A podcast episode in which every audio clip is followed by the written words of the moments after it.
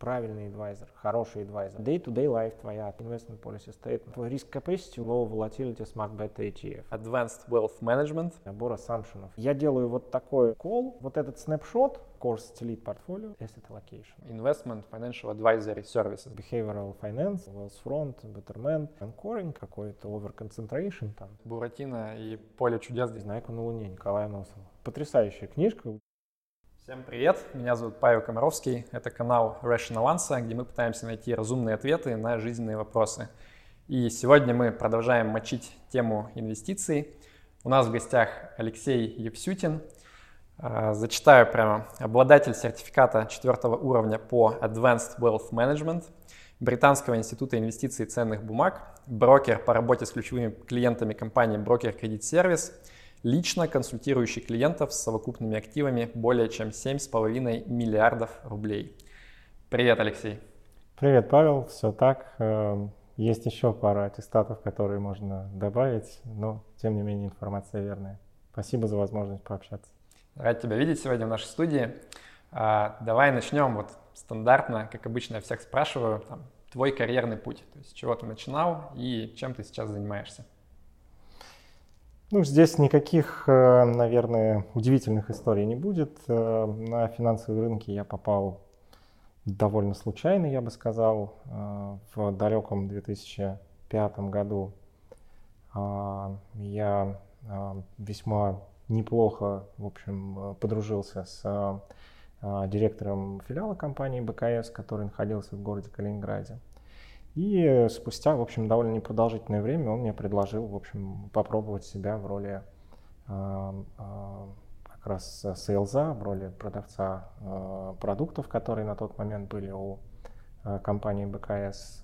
И, в общем-то, дальше был аттестат ФСВР, дальше были, в общем, какие-то самообразовательные истории. И э, с 2006 года я, в общем, начал уже консультировать клиентов по финансовым услугам в самом широком смысле этого слова, наверное, так.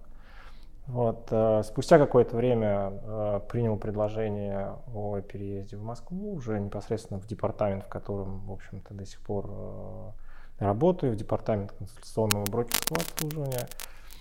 И, в общем-то, сейчас э, занимаюсь консультированием клиентов э, в самом широком, этого, э, в самом широком смысле этого слова. Все, что связано с финансовыми рынками, с базовыми активами, я бы сказал, что важно, наверное, на финансовых рынках. То есть это акции, это облигации, это фонды различного рода, естественно, какие-то валютные, в общем, инвестиции в том числе. Вот это как раз спектр моей деятельности. Очень разные запросы, нет какой-то вот единой парадигмы, в которой это все делается. Это все, в общем, такие э, глубоко персонифицированные, в общем-то, истории, поскольку э, клиенты, с которыми мы работаем, это все-таки клиенты с приличными капиталами. Я говорю о нашем департаменте сейчас. Приличные капиталы это от какой, от какой точки? Ну, опять же, если э, в целом про э, там, регламентные да, ограничения э, говорить, то для того, чтобы стать клиентом департамента консультационного брокера в БКС, нужно обладать капиталом от 3 миллионов рублей.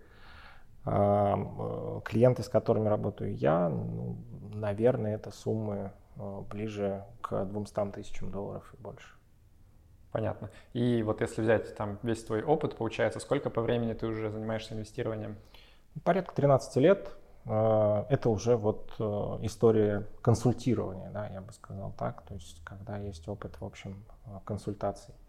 А инвестором на рынке я, наверное, года с 2003 или 2004 являюсь, вот я бы так сказал. Ну, если говорить про какие-то личные, личный опыт, да. Вот. А расскажи про личный опыт поподробнее, то есть вот с чего ты начинал, как там развивались твои идеи по поводу того, как тебе управлять своим капиталом и к чему ты пришел сейчас? Опять же, довольно типовая история. Э, никакого вау-фактора здесь тоже нет. Э, она, наверное, очень похожа у всех, кто в, общем, в России что-то начинал делать на финансовых рынках. Все начинается с э, технического анализа, с механических торговых систем, с изучения кучи, в общем, не очень нужной и не очень полезной литературы, как сейчас, мне кажется, уже спустя годы А дальше, в общем, как-то довольно быстро все это закончилось для меня, спустя, наверное, год-два. Я уже сейчас вряд ли скажу, что послужило тому, в общем, причиной, но как-то, в общем, быстро из разряда там тех, кто что-то делает по техническому анализу и механическим торговым системам, я больше пришел к тому, что нужно в сторону финансового анализа, в общем, двигаться. И последние несколько лет я бы сказал, что это некоторая смесь между финансовым анализом, фундаментальным анализом и э, пассивными инвестициями в том числе. Это модная тема. В общем, сейчас э, набирающая популярность, в том числе и в России. Это хорошо, на мой взгляд. Вот в одном из твоих интервью, да, в вашей беседе с Сергеем Спириным очень активно это все обсуждалось. Это, в общем-то, хороший, э, на мой взгляд, подход э, с некоторыми допущениями, которые можно и нужно использовать в инвестициях, но эти допущения крайне важны. Да, и вот эти вот заметки на полях, они имеют ключевую роль. Дальше обсудим, да. да. Вот если ты говоришь, что у тебя некий там баланс между фундаментальным анализом и пассивными инвестициями, как примерно в процентном выражении это соотносится?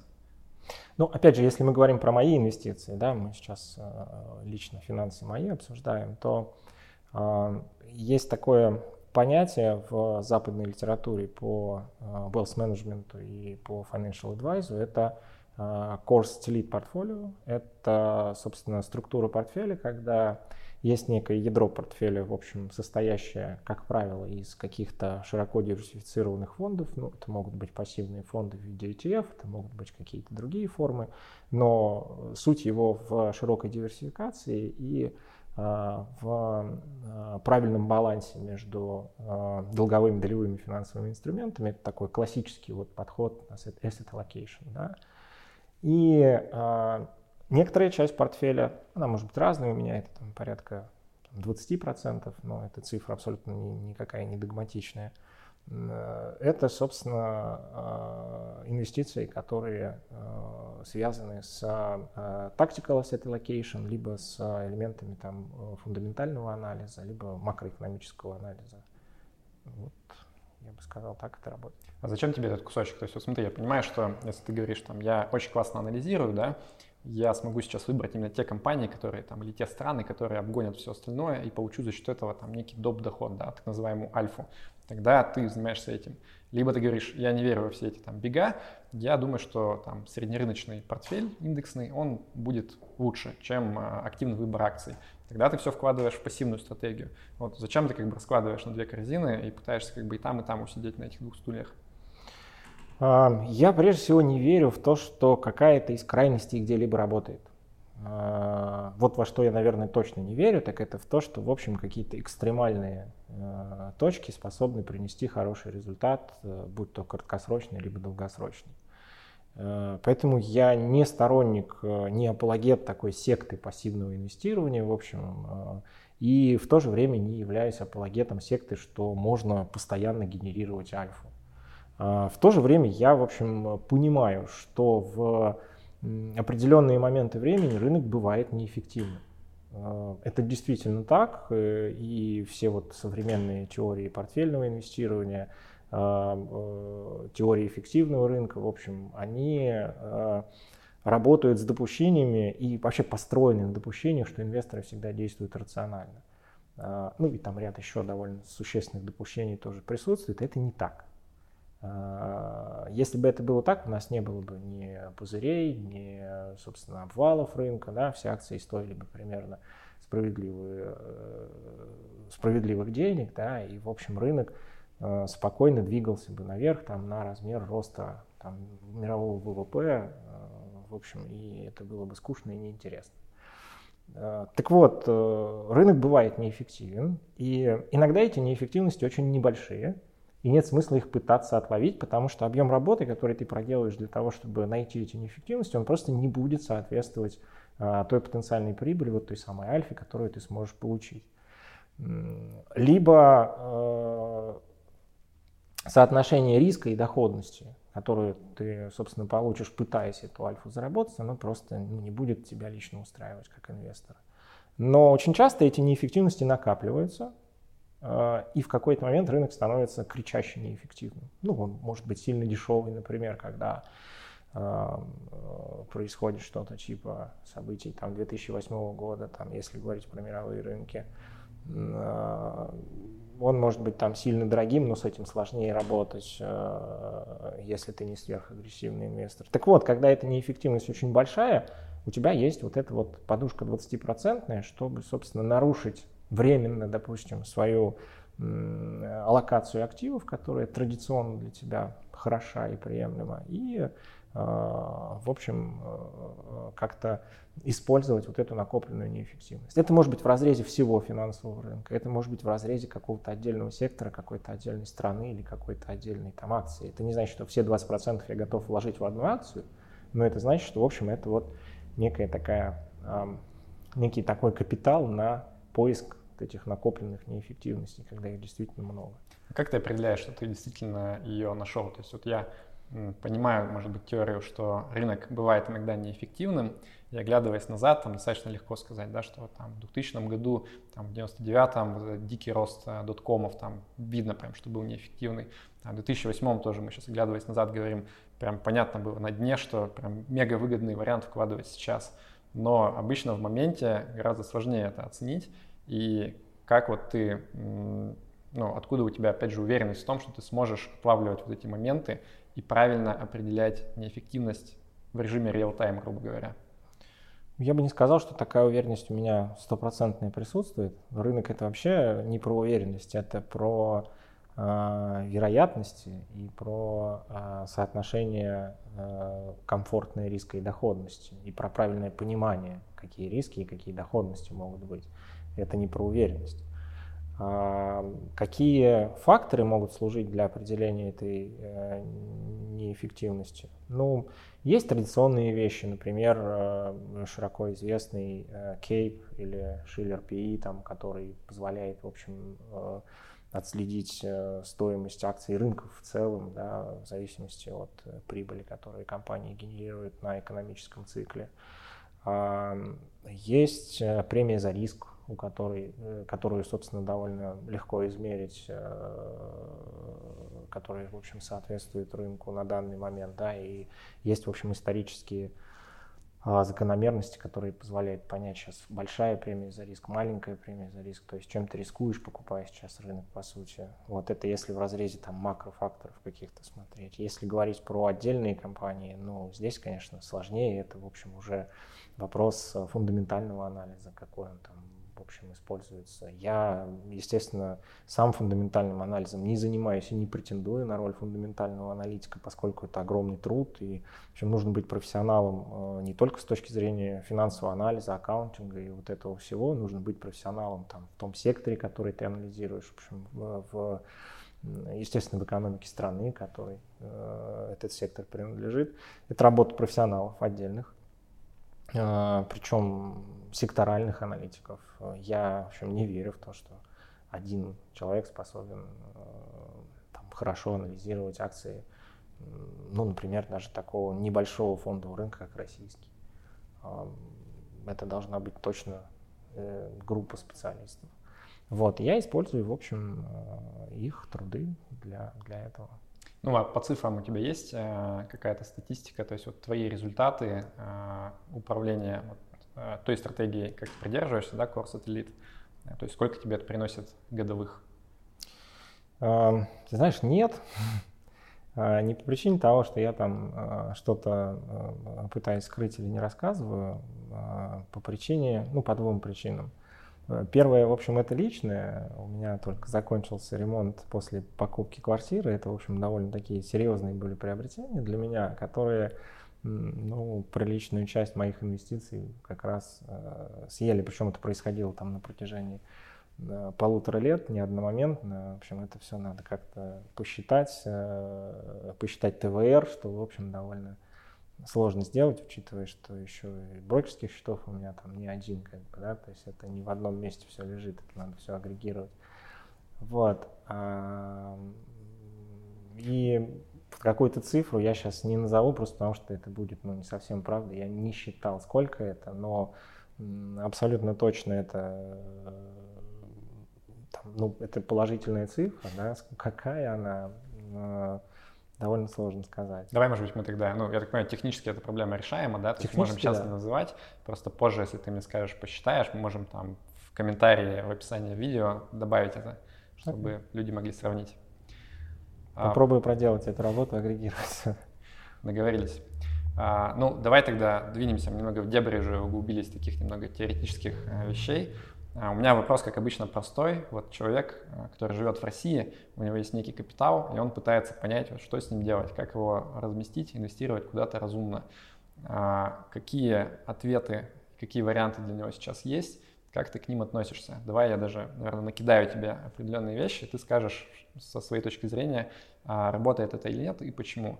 Вот самая классика, это, как ты сказал, там, технический анализ. А, вот когда ты даже начинаешь гуглить что-то на эту тему, тебе сразу обычно вываливается куча а, там, предложений, обучиться техническому анализу, какие-то там дейтрейдеры известные, которые обещают тебя научить системе, которая точно зарабатывает деньги. А, и многие, ну, как и ты, в принципе, с этого начинали. Это правильный ответ или нет? Да нет, конечно, это неправильный ответ, это вообще не про инвестиции. Ну, то есть это нельзя назвать инвестициями. Вот дейтрейдинг и э, вот эта вот попытка там каждодневно совершать, ну или с какой-то там большой периодичностью совершать э, операции для того, чтобы там сгенерировать альфу, руководствуясь там тем, что эта палочка пересекла это, ну, это, это не про инвестиции. Вот. И вообще человек, который думает об этом, он в принципе пошел не туда. Он, как писал Льюис Кэрролл, даже если ты куда-то идешь, ты всегда куда-то придешь, как бы главное идти. Но он точно придет не туда, куда он, в общем, хотел. Это я могу прям со стопроцентной вероятностью. А почему? Ну, вот, наверное, есть же люди, которые этим зарабатывают. Или ты считаешь, что таких людей вообще нет? Наверное, но, честно скажу, я с ними не знаком. Вот. Я допускаю, что они, наверное, есть, но при этом лично не знаю никого. А, хотя у меня довольно обширный круг общения. Вот. И э, уж точно не знаю э, тех, кто построил на этом состояние. Э, имеется в виду свое, да. Я прекрасно понимаю, что э, это не совсем правильный путь, э, мягко говоря, а скорее совсем неправильный. Окей, okay. я тоже таких людей не знаю, поэтому, я думаю, можно двинуться дальше. А, вот второй вариант. Предыдущий наш гость Назар Щетинин а, значит, он э, рассказывал, как он подходит к инвестированию, и он пытается как раз э, фундаментальным анализом проанализировать перспективы компаний, бизнесов, понять, что у них с финансовой точки зрения, оценить качество менеджмента. И вот он лично для себя вкладывает деньги так. Вот как ты думаешь, э, как к этому относиться? То есть, опять же, это разумный подход или у тебя другое мнение? Эм, это намного лучше. Точно могу сказать, что это точно лучше, чем первое, о чем мы с тобой говорили. Но, опять же, на мой взгляд, это одна из составляющих, которая должна присутствовать при инвестициях, при э, накоплении капитала на финансовых рынках. Э, но э, здесь есть другая проблема. Проблема заключается в том, что не очень понятно, какой, какой финансовый аналитик Э, хорош, а какой не очень. То есть надо понимать, что когда ты э, инвестируешь исходя из фундаментальных факторов, ты по сути вот э, покупаешь в каком-то виде мнение, видение финансового аналитика на то развитие ситуации, либо другое. Либо что, ты сам его формируешь. Либо сам. Но что такое финансовый анализ, фундаментальный анализ? Это всегда некий набор допущений, набор ассампшенов, если вот Э, разобраться, да, то есть аналитик говорит, вот я вижу, что ситуация будет развиваться вот таким-то, таким-то образом, э, я делаю вот такой кол, э, и исходя из этого я считаю, что акции этой компании недооценены. Рынок не понимает, что ситуация будет развиваться вот так, либо наоборот, даже думает, что она будет развиваться по-другому. Поэтому акции эти стоят дешевле, чем, в общем, они должны стоить сейчас.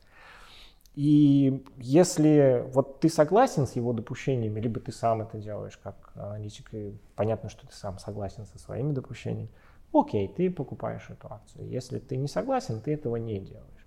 Но история заключается в том, что в вероятностных средах э, вот этот снапшот, ну, то есть, как бы снимок, в котором происходит анализ, сегодня он называется, он завтра уже не будет иметь никакого смысла, потому что финансовые рынки — это рынки, на которые действуют миллионы факторов ежедневно.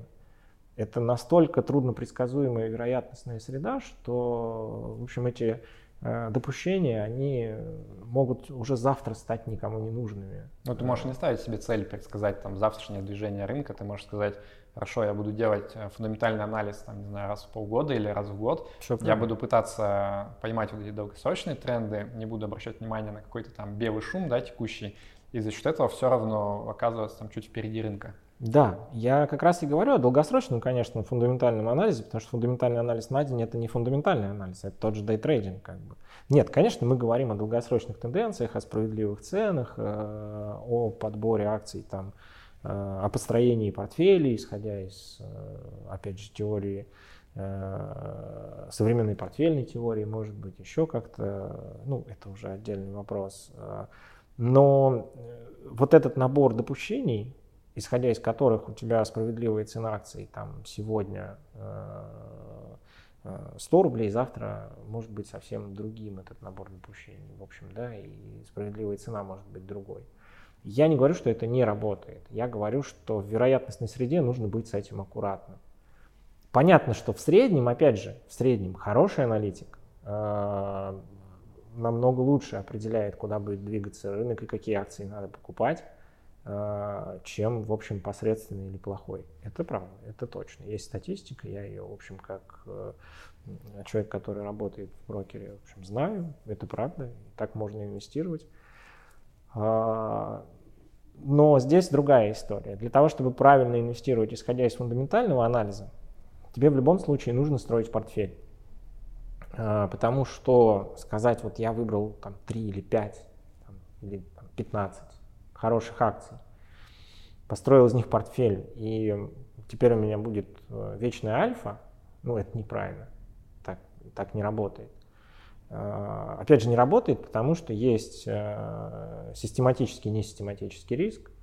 Э, за несистематический риск, то есть риск, который присущ каждый конкретный, каждому конкретному эмитенту, тебе ничего не платят, то есть ты просто рискуешь, но ничего не зарабатываешь. Платят тебе только за систематический риск, то есть за общерыночный. Соответственно, твоя задача максимально уйти от несистематического риска, то есть диверсифицироваться. Опять же, есть там статистика, исследования, которые говорят о том, что у тебя в портфеле должно быть примерно 40 эмитентов для того, чтобы твой несистематический риск ушел, ты где-то был там, где-то в рынке, да, ну, с точки зрения риска. Напомню, что он не оплачивается, нет смысла его брать на себя, он тебе не дает дополнительной доходности. Вот, поэтому у тебя должен быть портфель, порядка там 40 эмитентов, э, ну или близко к ним, не обязательно прям 40. Ну, разные эти оценки, насколько я помню. Да, есть разные оценки. Но некоторые это... оценки, они вроде как говорят, что типа там, ну, компаний 20, это уже более-менее ты приближаешься. Да, но И... точно не 5. Ну вот хорошо, но 20 компаний проанализировать все равно звучит реально. Я не говорю, что это нереально. Я просто говорю, что мысль не в том, что надо много компаний проанализировать, а в том, что даже если ты фундаментальным анализом занимаешься, у тебя должен быть довольно приличный набор активов. Даже если ты вроде как разобрался, все проанализировал, это все равно должна быть не одна, не две, не три акции должно быть приличное количество э, ценных бумаг. Дальше у тебя должен быть какой-то резерв. Ну, на случай, если реализуется тот самый систематический риск, которого, в принципе, застраховаться на финансовых рынках невозможно. Ну, просто невозможно. Это надо принять как данность и работать с этим риском. У тебя должен быть резерв. Резерв какой? Ну, это что-то, что движется в корреляции, э, в общем, в идеале противоположной акции. Да? это либо облигации, либо золото, ну что-то такое, что, собственно, позволит тебе часть капитала, в общем, в период там, финансовых кризисов э, изъять и отправить на покупку, допустим, подешевевших. Но это все не проблема. То есть ты же можешь оставаться в парадигме активного управления фундаментального анализа. Все, что ты говоришь, делать. То есть там чуть больше бумаг включать в портфель, да. держать какие-то там облигации, не знаю, там золото, еще что-то. То есть оно как бы ну, не противоречит же этой концепции. Не противоречит. Я не, не пытаюсь противоречить этой концепции. Я говорю, что какой бы ни был подход, э, главное, чтобы он был правильный. В том плане, что главное, чтобы у тебя, если ты выбираешь фундаментальный анализ, был набор активов, а, была вот эта самая подушка, да, чтобы ты постоянно все это держал в порядке. Ведь сложность заключается в том, чтобы, а, во всем этом разобраться, все это построить, но это полдела. Это еще, наверное, как-то можно, потратив там какое-то количество времени, организовать это возможно. Дальше за этим всем надо следить. Э, и вот моя-то основная задача как специалиста, да, собственно, в компании, это наводить порядок, в общем, во всех этих портфелях, которые когда-то были построены. По тому принципу, по-другому, по более активному, по менее активному, не суть важно. Э, вот моя задача заключается в том, чтобы их всегда держать в порядке, чтобы не нарушать концепцию, э, из которой они возникли которая лежала в их основе, чтобы не допускать каких-то типовых ошибок, которые, в общем, начинают делать люди, когда приходят на финансовые рынки и продолжают их делать всю жизнь, на самом деле. Вот. Э, вот это все, в общем, нужно держать в порядке. Это, это очень важно. Это, это, мало кто вообще об этом говорит, мало кто об этом даже думает, мне кажется. Но это краеугольный камень э, правильных инвестиций. Один раз правильно принять решение на рынках недостаточно. Это звучит как лозунг такой, да, то есть вот должно быть все хорошо и правильно, но я думаю, с этим согласятся все. Вопрос, наверное, ключевой, как бы, а кто решает, что конкретно является правильным и хорошим и соответствует концепции, а что нет. Ну, смотри, я перефразирую, я правильно понимаю, что ты сказал, по сути, а, фундаментальный анализ, в общем-то, это нормально, по-твоему, да. но есть куча нюансов, на которых можно оступиться. Точно. И ты некий скептицизм испытываешь по поводу того, что вот там средний человек, да, который начинает этим заниматься, что вот он, ступая в эту, в эту воду, да, в эту реку, там, он пройдет, перейдет на другой берег, а его там не унесет куда-то потоком. Да, именно это я и говорю. Более того, я говорю, что мое абсолютно твердое убеждение заключается в том, что самостоятельно заниматься инвестициями э, по фундаментальному анализу невозможно. А, просто по причине того, что ты на это будешь тратить весь день, минимум. А если это делать хорошо, то и всю ночь тоже. И так изо дня в день, постоянно, потому что это нельзя один раз сделать, это надо постоянно актуализировать. И среднестатистический человек просто не может это сделать. А, вот, поэтому здесь точно нужно брать в найм, условно, ну как-то, какую-то команду аналитиков, делать это через там, брокера, покупать его аналитику, не знаю, еще как-то, это не суть. Но точно у тебя должны быть в найме какие-то люди, труд которых ты так или иначе будешь оплачивать. Ну, а за что ты будешь платить? То есть вот... За аналитику? Нет, ну понятно, что аналитику. Аналитика, она бывает разная, как ты сказал. Вот есть же куча этих исследований, да, тот же самый там индекс пива, а, который публикует сравнение там, а, того, что получают управляющие фондов, mutual funds в разных странах, и как это сравнивается с их бенчмарком. То есть в зависимости от того, там, куда да. они инвестируют, мы можем сравнить. И мы видим, что все эти там а, охрененные аналитики, да, они, в общем-то, и не получают результат лучше рынка. То есть, получается, мы будем платить за аналитиков, мы еще и платим им, но а за что? Если э, пресловутые альфы не возникает. Ну, управляющие и аналитики это все-таки немножко разные вещи, да? Ты говоришь про управляющих, я говорю про аналитиков. Ну, я предполагаю, что, наверное, эти управляющие, да, хороших фондов, они пользуются услугами Безусловно. аналитиков. Конечно, конечно. Но э, если немножко еще отмотать назад нашу с тобой беседу, то мы, собственно, говорили о том, что вот технический анализ, окей, наверное, это ну как совсем не оно, фундаментальный, ну это более правильная штука. И дальше мы развили вот эту теорию фундаментального анализа, работает, не работает. Я говорю, что на мой взгляд работает, если это, опять же, правильно приготовить, то это работает. Да, но являюсь ли я апологетом фундаментального анализа? Ну, я бы так не сказал. Вот, это хорошая история, это точно лучше, чем первый вариант, как я и говорил ранее.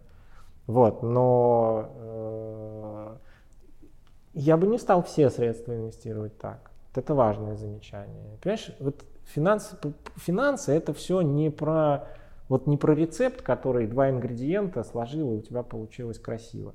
Финансы это все про подводные камни, про то, как не наступить э, в какие-то неприятные штуки, да, про то, как не, не оступиться и, в общем, пройти этот путь правильно до конца. И вот везде куча нюансов. И вот, э, собственно, эти нюансы надо понимать.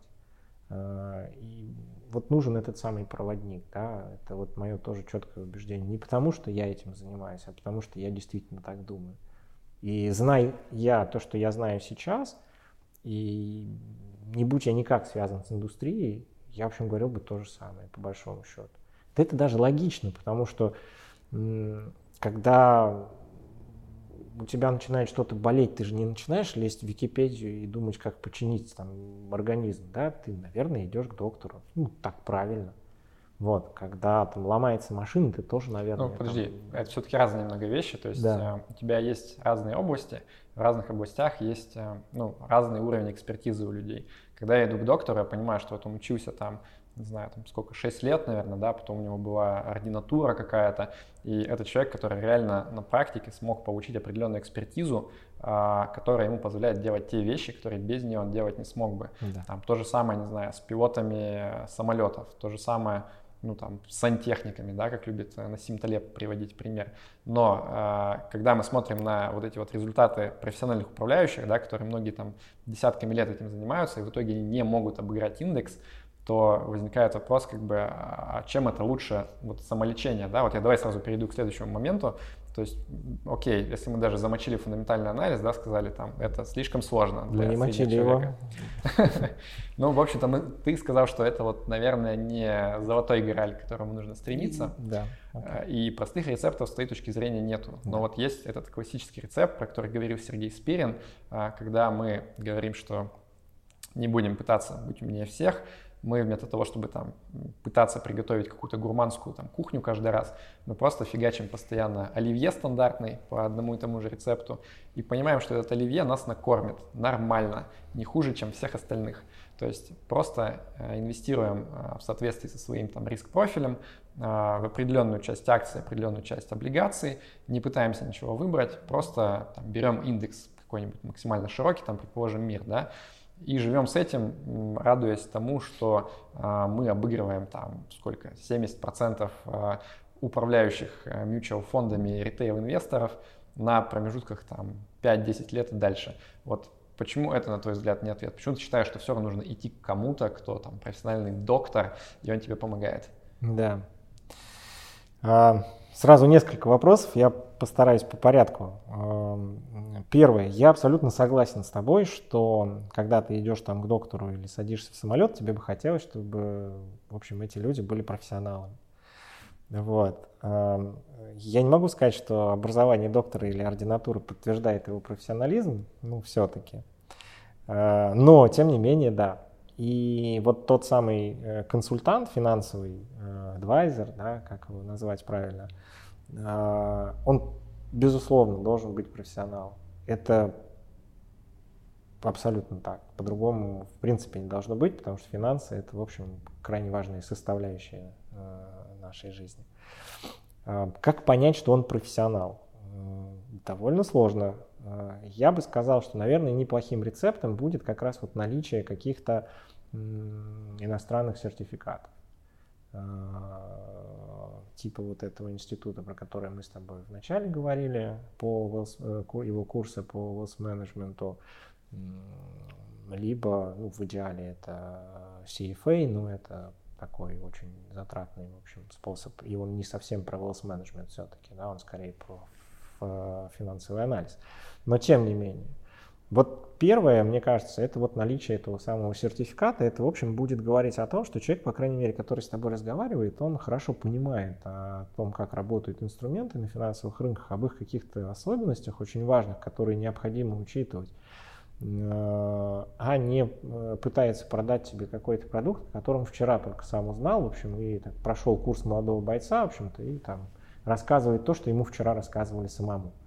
Это крайне важная история. То есть первый это человек, в общем, профессионал, как правило, это подтверждается наличием каких-то, ну, по крайней мере, так я думаю, сертификатов э, от э, организации, где максимально беспристрастная, в общем, оценка твоих знаний существует. Так. Э, второе, с этим более сложно. Нужно, в общем, пытаться критически подойти к тому, что тебе говорят. Задавать как можно больше вопросов этому самому человеку. Не стесняться, спрашивать у него какие-то вещи, не, не боясь показаться там каким-то неинформированным не, не там, и так далее, и так далее. А, человек, который разбирается, он на любой вопрос может найти ответ. И объяснить тебе самое главное, как говорил Эйнштейн, если ты не можешь там шестилетнему ребенку да, что-то объяснить, то значит ты не владеешь темой. Вот ну, примерно здесь такая же история. Да? Если ты не можешь шестилетнему ребенку объяснить там, любой финансовый термин или, э, собственно, инструмент какой-то, значит, ты просто не владеешь темой. Вот если ты спрашиваешь и не получаешь ответа, значит, человек, с которым ты общаешься, не очень владеет темой, и вряд ли он может тебе быть полезен. Поэтому такой, такой, такой человек точно нужен. А, теперь, собственно, возвращаясь... Э, Можно сразу пару да, комментов да. сделаю, да, то есть мне кажется, ты назвал, может быть, там, ну, в каком-то смысле необходимые, да, условия, но они прям очень далеки от достаточных условий для того, чтобы можно было сказать, что вот там этот человек, он действительно тебе поможет, потому что, ну, там, сертификаты — это реально бумажка, да, они, конечно, значат, что ты прослушал этот курс и что-то понял, да, но это прям вообще не значит, что ты можешь правильные вещи советовать на самом да. деле. А, то, что человек может объяснить, ну, на самом деле здесь нужно иметь а, какой-то собственное понимание на достаточно хорошем уровне, чтобы понимать, где там тебе, грубо говоря, лапшу на уши да, вешают, а где тебе действительно объясняют как бы абсолютно там открыто, правильно и так далее. И вот возвращаясь, к примеру, со спивой, да, а вот все вот эти люди, которые в mutual funds сидят, управляют, я уверен, что у них шикарное образование, там какие-нибудь Ivy League э, школы, э, я уверен, что они могут там, часами говорить и объяснять, почему они делают то, что они делают, да. и при этом как бы ну, шикарно заслушаешься но результат в итоге такой, что они все равно а, своим клиентам оказывают, а, там, ну, в общем, дают результат хуже, чем если бы человек, который абсолютно ничего не понимает в финансах, просто бы там купил, а, не знаю, там Spider ETF, да, на Standard Poor's 500, положил бы его в ящичек и забыл. Вот исходя из этого, все-таки почему ты настаиваешь на том, что людям кто-то нужен, кто вот их будет куда-то подталкивать, если есть как бы вот более простое решение, которое вроде как э, дает результат лучше в среднем. Да, я объясню тебе. А, дело в том, что э, вот у тебя одно из типовых заблуждений, которое присутствует, в общем, при инвестициях на финансовых рынках. А, подавляющее большинство, на 100%, там, без двух человек, даже 99,9 называть не буду, а, думает о том, что финансовый консультант это человек, который мне сейчас скажет, куда отнести деньги, чтобы я заработал много и никогда не терял. Финансовый консультант, он вообще не про это. Финансовый консультант, он про то, чтобы рассказать тебе, как разложить по различным э, корзинам вот твои активы правильно. С учетом того, что у тебя уже есть, какие активы уже у тебя находятся в корзинах, которые присутствуют там в виде э, наемного труда, либо бизнеса, там недвижимости какой-то, может быть, где-то, да, что такое классический финансовый консалтинг там, и финансовый адвайс на Западе? Это net asset statement, составление, собственно, твоих активов, да, э, понимание, где гэпы, где слабые стороны, как тебе оптимизировать, финансовый план построить да, для того, чтобы достичь намеченной цели, э, сколько и как нужно откладывать, чтобы получить достойную пенсию там, и поддержать тот уровень жизни, к которому ты привык сейчас, спустя там, 20-30 лет, как вот эти вот активы, которые ты будешь откладывать, разложить по различным корзинам, там, сколько отправить в инструменты с фиксированной доходностью, сколько отправить там, в долевые какие-то инструменты. Финансовый консультант, он вот про это. Окей, он, смотри, да. просто перефразирую, чтобы я точно это правильно понимал. А, то есть твое вот как бы решение, да, то есть то, что ты предлагаешь, тебе кажется, что для большинства людей будет оптимальным решением, это вот а, классический такой а, ну там investment financial advisory services, да, то есть когда а, ты приходишь и говоришь, что у меня там долгий горизонт, у меня есть некий капитал, он будет, скорее всего, расти, я хочу накопить на свои цели, там, ну, дальше уже вопрос, что это, там, какая-то покупка недвижимости, образование детей, пенсия, да. и человек раскладывает, просто готовит финансовый план, помогает там правильно вложиться и так далее. Вот про это, да, ты говоришь? Да, он про это, опять же, с некоторыми очень важными заметками на полях, это как раз уже там, возвращаясь к нашему с тобой разговору относительно Сергея Спирина и его подхода там, пассивных инвестиций, которые я на самом деле разделяю на там, 85%. А, финансовый консультант, он ровно про это. Он как раз о том, как правильно структурировать твои активы с учетом тех обязательств и, собственно, активов, которые есть уже сейчас, о том, как правильно достичь э, тех целей, которые ты перед этими активами ставишь. И это не обязательно для долгосрочных целей, например, потому что если ты приходишь к финансовому консультанту и говоришь, слушай, у меня есть деньги, мне там через год они понадобятся, вот, но сейчас они есть, как бы, э, там, финансовый консультант тебе должен сказать, у тебя там выбора два, либо депозит, либо там, там какая-нибудь высоконадежная, сверхнадежная Э, в идеале э, государственные облигации в той валюте, в которой у тебя находятся средства, которые гасятся через год, ну там максимум через год и месяц, да, там два месяца, например. Все, дальше тебе вообще думать не надо ни про акции, ни про это вообще не про тебя, как бы, да. Нечего тебе делать здесь с таким горизонтом, ну в смысле, кроме вот этих двух инструментов. Вот финансовая, это работа, нормальная работа финансового консультанта. который тебе не скажет, окей, вот у нас сейчас тут акции Газпрома недооценены, как раз через год должны стоить на 20% дороже, давай мы туда зафигачим все твои деньги. У тебя вот все будет вообще супер классно. Ну хорошо, давай, я думаю, мы подробнее обсудим как да. бы саму эту услугу попозже, да. А, я просто пока пытаюсь вот окончательно докопаться до причины, почему ты считаешь, что люди не могут это сделать сами, да, потому что ты же что, по сути, предлагаешь? Ты говоришь, а, идите, ну, там, кому-то, может быть, там, к тебе, может быть, кому-то другому, да, я тебе помогу сделать все правильно, я тебя за ручку там подведу к правильным решениям, да. я образован, я знаю как, но ты мне за это ну, какой-то процент отдай. Безусловно. И вот если там ту часть, где ты помогаешь людям принять правильное решение, ее можно подвергнуть сомнениям, да, то есть там ну, мы узнаем о том, решение правильное или нет уже постфактум, то есть глядя на там прошлые результаты, правильно? А комиссия, которую человек платит, она как бы вот осязаемая, она будет точно, что бы ни случилось с рынками.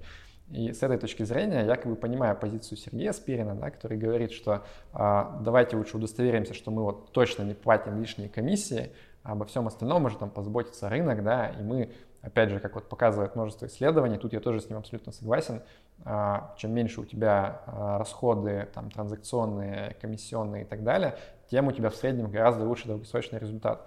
И вот я пытаюсь понять, почему как бы ты все-таки считаешь, что вот обычный там средний человек, он не может э, там ознакомиться, не знаю, там с какими-то книгами, да, немножко вникнуть, и вот просто он понимает, что да, я осознаю, что у меня там где-то рынок в плюс гораздо больше, где-то там будет падение, но я прочитал правильные книги, я воспринял правильную философию, и я вот сейчас так немножко по-дзенски буду сидеть и 20 лет ждать, когда мой там ETF э, низкозатратный принесет мне мою пенсию там, с яхтой, Гавайями и так далее. Вот почему? Почему ты считаешь, что это не работает? В чем причина основная? А, основная причина имеет вполне себе научное название, называется она поведенческие финансы или behavioral finance э, по, по, там, по, по, на английском. А, это как раз, в общем, относительно новая область, э, недавно относительно появившаяся в финансах, которая исследует поведение человека на финансовых рынках и его э, какие-то типовые ошибки, которые он, в общем, совершает или, наоборот, там, не совершает. А, и это как раз то, почему не работает там современная портфельная теория, да, почему не работает э, CAPM, там, Шарпа с трейнером, Э, как раз потому, что люди не действуют рационально на рынках. Все, что ты говоришь, в принципе, ну не в принципе, без принципа, это правильно. Вот. И действительно пассивные инвестиции хорошая история. Э, я и говорю, что я, в общем, подход этот разделяю там на 85%, наверное. Да, это больше половины значительно. Э, проблема заключается в том, что не летает. И не только у нас. Не летает нигде первопроходцы всей этой истории, в общем, вот Vanguard э, и э, э, Чарльз Шваб, там крупный брокер американский, и финтех-стартапы, Betterment, Wealthfront, все рано или поздно приходят к тому, что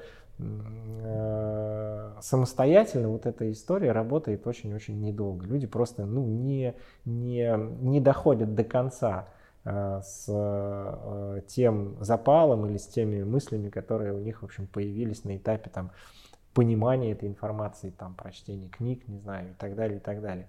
Слушай, ну, ну это интересно, извини, перебью тебя. Да. То есть вот ты говоришь, что люди не доходят до конца, есть какая-то статистика, да, то есть вот мне, ну, я понимаю э, концептуально, что ты пытаешься сказать, но мне интересно, а вот есть где-то данные, да, что там, не знаю, вот 10 тысяч человек пытались заниматься пассивными инвестициями, из них там 3 человека дошло до конца и живут счастливо. То есть как бы от, откуда берется вот эта уверенность, что они не доходят? Ну, прямых данных у меня нету, и я их никогда нигде не встречал, хотя довольно большое количество исследований по, по этой теме встречаю, ну, читаю точнее.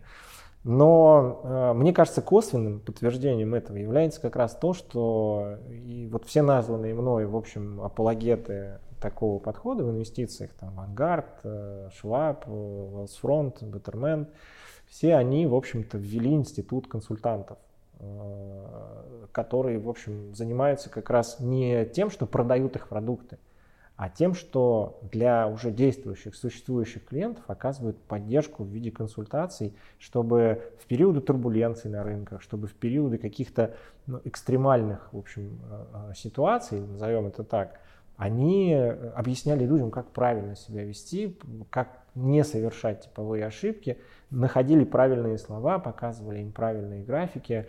А, и экстремумы это не только падение рынка, это и рост рынка, это и ну вот один из э, видов э, поведенческих финансов как раз есть такое понятие herding, да, это там эффект толпы, когда люди начинают бежать друг за другом, нарушается там положительная обратная связь, и рынки там свойственно, в общем, с рынкам свойственно перегреваться в, в эти периоды, там, надувать пузыри какие-то и так далее.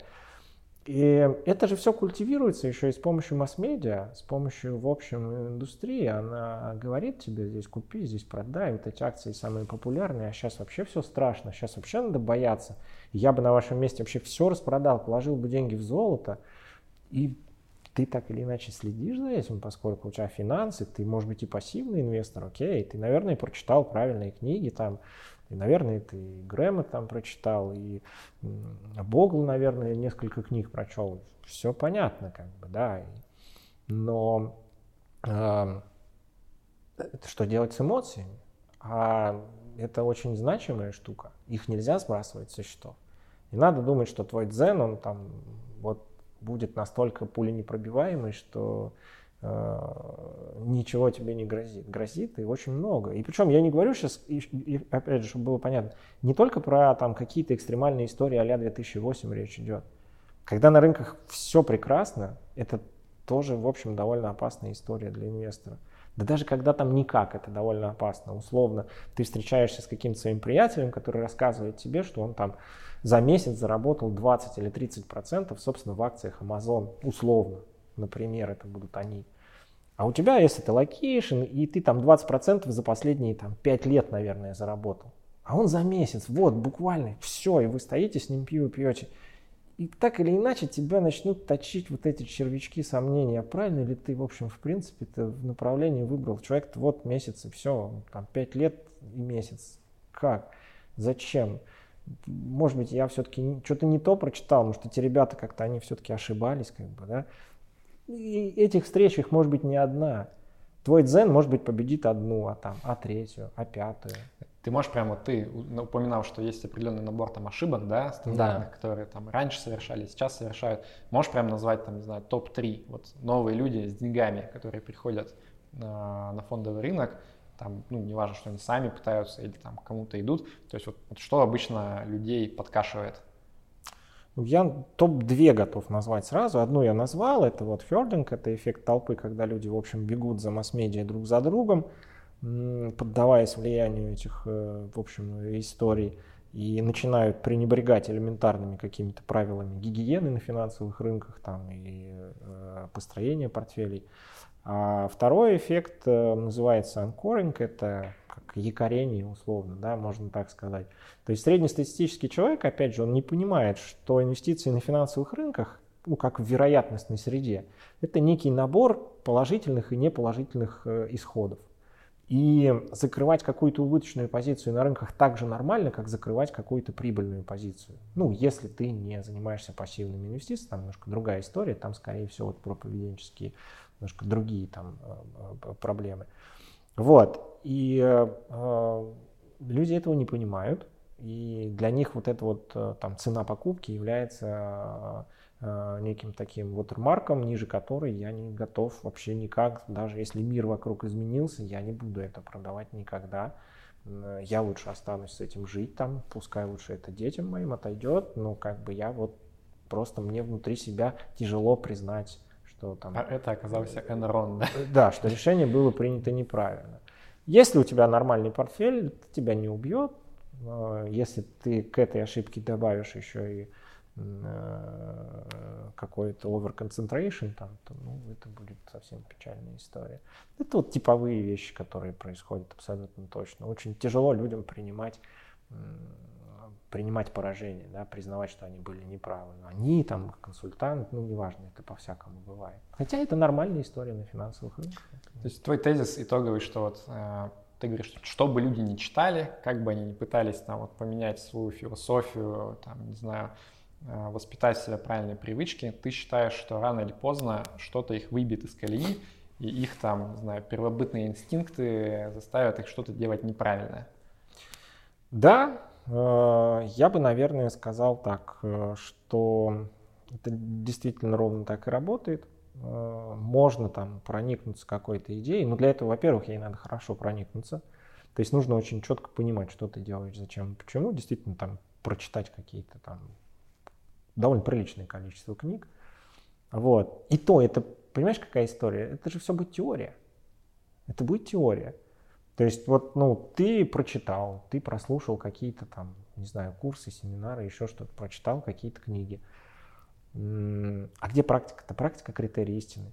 Ну, то есть все равно вот это вот все, это надо понять, э, пережить на собственной шкуре. Одно дело читать о чем-то в книгах, или там слушать истории, а другое дело все это прочувствовать на себе. Это кардинально разные впечатления. Можно долго рассказывать о том, что на американских горках, в общем, страшновато, но когда ты один раз там проедешься, ты, в общем, будешь понимать, что все, что тебе до этого 5, там, 10 раз рассказывали, но это и 5% ощущений не передавало, как бы, какие реально вот ты испытываешь, когда там находишься. И вот эти вот э, курсы молодого бойца, как бы, когда тебе там несколько раз рассказывают о том, как это работает, что так правильно, про управляющих, которые никак не могут рынки побить. Потом скажут, ну вот прочитай там э, Мелкила, там, э, прочитай вот Богла, и все, и ты готовый специалист, и у тебя будут крутые инвестиции. Ну, такая история. Хорошо, ну давай тогда обсудим, вот, что ты предлагаешь э, взамен, да, ты говоришь, окей, сам человек не справится, но если человек приходит там к адвайзеру или там к советнику, консультанту, как ты называешь, это же тоже не панацея, да, то есть человек точно так же может прийти в панике, и как бы ты ни пытался его переубедить, он все равно может поступить по-своему, то есть насколько а, вот эта услуга, да, попытка там какой-то здравый смысл в человека впихнуть, она стоит тех самых там лишних процента, полутора, двух или сколько там берет а, адвайзер за это? Я не могу сказать, стоит это того или не стоит, ну, просто потому что, чтобы оценить эту стоимость, нужно понимать какие-то коэффициенты, считать их и так далее. Да, для этого нужна огромная статистика, которой, мне кажется, нет нигде, даже на Западе. Ну, я так думаю. Я, по крайней мере, опять же, ее нигде не встречал. Но, опять же, смотри, финансовые рынки, они же все не про панацеи, и не про граали, и не про гарантию результата, они все про вероятности.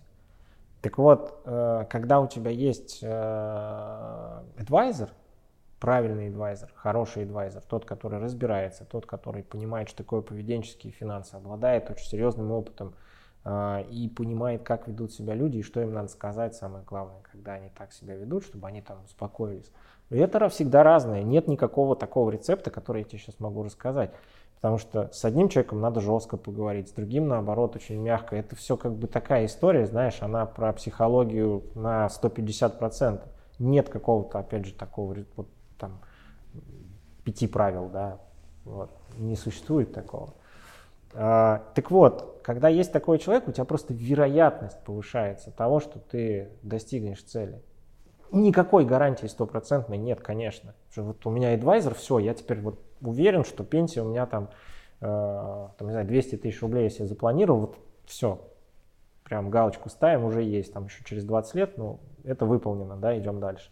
Конечно, нет. Но вероятность того, что будет все правильно сделано, она сильно становится выше, да, там не на 1% она становится выше. Она становится выше, там, на мой взгляд, в разы. И вот ты за, эту, за повышение этой вероятности, собственно, и платишь. То есть ты оплачиваешь вот просто повышение вероятности того, что ты доберешься до конца в э, такой же красивый и нарядный, как ты начал это все, да, а не э, израненный там с травмами и так далее. Вот в этом суть. Как бы. Плюс, опять же, важная история, что, как я сказал, э, финансы требуют э, довольно частого пересмотра, а, потому что меняется рынок. Даже пассивные инвестиции требуют ребалансировки, это всем известно. Как ее делать? Там календарная она должна быть, либо параметрическая, да, это, в общем, открытый вопрос, это тоже нужно обсуждать. А, но это полдела, это как бы окей, это там еще можно как-то и самостоятельно организовать. Но э, портфели иногда требуют кардинального пересмотра, потому что обстоятельства поменялись у людей. А они даже не могут понять, что у них портфель теперь вообще должен быть другим. Это, это важно, это всегда нужно держать в голове. Если у тебя day-to-day life твоя, ты там занимаешься чем-то, там, чем ты там должен заниматься, бизнес, там, семья, работа, дети, путешествия, whatever. А, и в какой-то момент у тебя меняется просто обстоятельства. Условно, ты думал, что, ну, не знаю, что у тебя деньги там через 20 лет понадобятся, тут бизнес стал как-то так себя не очень хорошо чувствовать, и у тебя твой риск capacity уже, в общем, совсем и не такой, какой был в самом начале. Так у тебя портфель должен быть другим, совсем другим. И кто это, в общем, тебе должен сказать? Ты сам? Не факт что ты сам это вообще сможешь осознать, понять и как бы изменить свой портфель в зависимости от этого. А, задача в том числе адвайзера – это поддержание общения с клиентом. Э, ну, не, не, не то, что ты ему раз в неделю должен говорить, говорить, там бизнес у тебя нормально себя чувствует, не загибается, а то смотри, мы тут портфель там пересмотрим. Нет, но ты с ним общаешься, ты как бы в любом случае так или иначе косвенно проговариваешь вот эти все ограничения, которые были первоначально на портфель наложены, и пытаешься понять, ничего ли там не поменялось, не нужно ли тебе что-то изменить вот в этом э, allocation, э, который ты ему изначально предложил. Причем, э, опять же, вот в этом декларации об инвестиционной политике, Investment Policy Statement, который мы, собственно, составляем на услуги консультанта по управлению капиталом, мы все эти ограничения прописываем. И там обязательно есть строчка о том, что если у тебя что-то поменялось, ты обязательно позвони и скажи, потому что это может вообще кардинально изменить ситуацию, и ты даже можешь не понимать как но мы тебе объясним, как ты должен об этом сказать. Вот это тоже очень важная задача. За это тоже платишь. Ну, это логично. Ты сказал важную вещь про то, что вот э, если есть э, хороший адвайзер, да, который разбирается, который э, может человека направить куда надо, у меня, наверное, вот концептуальный большой вопрос к этому, потому что глядя на 20 лет сколько там уже индустрия инвестиций в России развивается, есть большие вопросы к ней. А, и у меня скорее предубеждение базовое такое, что вот если я прихожу куда бы то ни было, да, там, в банк, не знаю, в брокерскую компанию, еще куда-то, у меня есть большие сомнения, что тот человек, который будет со мной общаться, у него будут в первую очередь э, мои интересы в голове на первом месте, а не там, необходимость заработать какую-то комиссию, да, что вот мне не начнут навязывать инвестиционное страхование жизни, там какой-то мега доходный пив внутренний, да, у которого там здоровенная ставка на самом деле внутрь э, комиссии спрятана и так далее. Поэтому вот ты на самом деле первый э, гость нашей программы, который прям вот живой, настоящий, практикующий сейчас представитель индустрии. Поэтому сейчас у тебя полетят камни определенные там, из моих уст. А, и я, может быть, хотел, чтобы ты здесь проактивную позицию занял и мой первый вопрос к тебе. Какие ты видишь вот основные, может быть, там три да, а, проблемы индустрии инвестиций в России текущие? А, всего три, так мало? Можно расширить. Да нет, ну, а, довольно сложно будет сейчас выделить три каких-то ключевых. Я бы сказал, что большой номер один, наверное, это действительно большое количество консультантов, назовем их так. Э, собственно, это люди там, с улицы, э, в том плане, что у них не всегда присутствует э, там, четкое, устойчивое суждение, понимание того, как работают финансовые рынки, какие инструменты, какие у них отличия есть, да, и какие из этих инструментов там, собственно, подойдут либо не подойдут в твоем случае, да, как лучше тебе вот как раз составить этот самый портфель активов, как э, решить свою ситуацию. Вот, наверное, я бы сказал, что первое это как раз отсутствие каких-то таких серьезных фундаментальных знаний. Не институтских. Институт это такая себе история, там эм, э, не, э, не совсем практические вот навыки да, дают. Э, вот. Второе – это действительно конфликт интересов, он есть между там, брокером и клиентом, он присутствует, глупо это отрицать. Более того, вот э, последний закон об инвестиционном консультировании 397, который в декабре прошлого года был принят, в общем, обязывает сейчас всех э, брокеров раскрывать э, наличие такого конфликта интересов. Да? Окей. А, как решить этот вопрос? Ну, тоже, наверное, беседа, в общем, не на три минуты, но если быстрое решение, там, скажем, на коленке, да, что-то, то искать услуги, искать тарифы, которые, в общем, этот конфликт интересов на входе решают. Они есть, на мой взгляд. Вот. Третье. Ну, там и третье, и пятое, и двадцать пятое есть, но если вот эти две вещи, наверное, решить, это уже бы решило больше половины там, существующих вопросов, я бы сказал. Потому что дальше там про регулирование можно говорить, про в целом финансовый рынок в России, там, как он себя чувствует и что с ним происходит. Но это уже как бы такая себе история. Ключевые, наверное, для вот там физического лица, инвестора физического лица, ну, наверное, вот это два э, э, ключевых аспекта. Причем, вот я уже упоминал 397 ФЗ, регулятор озабочен этим вопросом, он стремится что-то сделать по этому поводу.